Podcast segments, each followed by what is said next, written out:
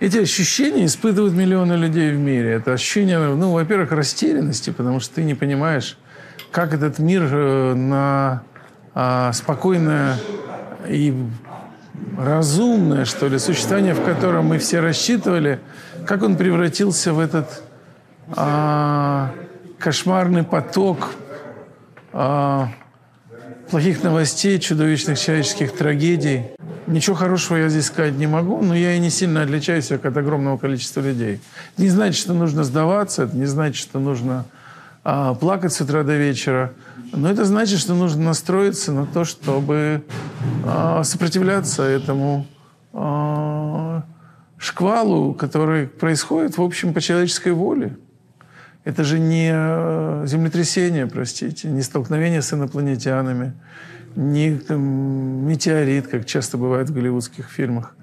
Это воля, злая воля а, некого количества людей, которые а, приняли для себя решение начать войну, пошли на убийство мирных людей, на разрушение мирных городов. Вот им надо сопротивляться. Им надо сопротивляться деятельно, кто как может. Я не умею, не хочу воевать, это не моя часть жизни, да я уже и не в том возрасте. Ну, значит, я могу сопротивляться, как я могу, своей профессией, фильмами, тем, что я пишу, говорю. Россияне выходили на протяжении многих лет. Даже во время последних э, событий, двух лет, вот, отделяющих нас от начала полномасштабной агрессии, 20 тысяч задержанных, 900 уголовных дел, 267 или что-то вроде этого людей уже сидит. Это немало, поверьте, учитывая жесткость расправ. Не миллионы, но и э, ожидать э, демократических движений от масс людей а в условиях авторитарной, если не тоталитарной страны, находящейся под контролем, жестким контролем силовиков, мне кажется, несправедливо и нечестно. Российское, простите меня, руководство научилось на Беларуси.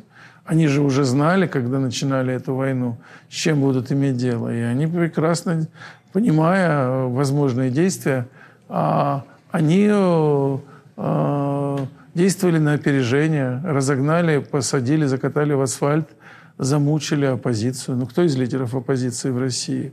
Либо сидят в тюрьмах, либо, простите, погибли, либо были вынуждены уехать. И то тоже не, не все здоровы уехавшие. А, вот. а кто из, э, если не лидер оппозиции, может организовывать сопротивление? Никто. Еще и не отдавать э, тело замученного сына матери, приехавшей туда. Ну, это ну, такая как бы вот природа власти людоедской. Пришлось давить со всех сторон, пришлось подписывать петицию 100 тысяч человек. А вы представляете, что такое? Это к вопросу предыдущему, о том, почему люди не выходят.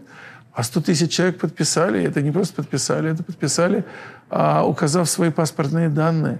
А с ними может произойти все, что угодно. Их могут арестовать, э, привлечь.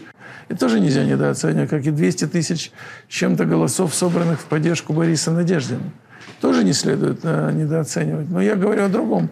Только после давления этих людей на э, э, власть российскую они решили отдать тело.